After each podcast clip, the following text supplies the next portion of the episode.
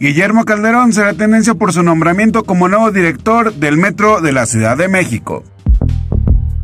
Pal Norte será tendencia porque se reveló el line-up de dicho festival. Kazuya será tendencia porque es el nuevo luchador DLC de Super Smash Bros. Ultimate. Aquaman será tendencia porque se acaba de revelar el título oficial de la secuela de dicha película que llevaría por nombre Aquaman and the Lost Kingdom. Todo esto es lo que será tendencia el día de mañana.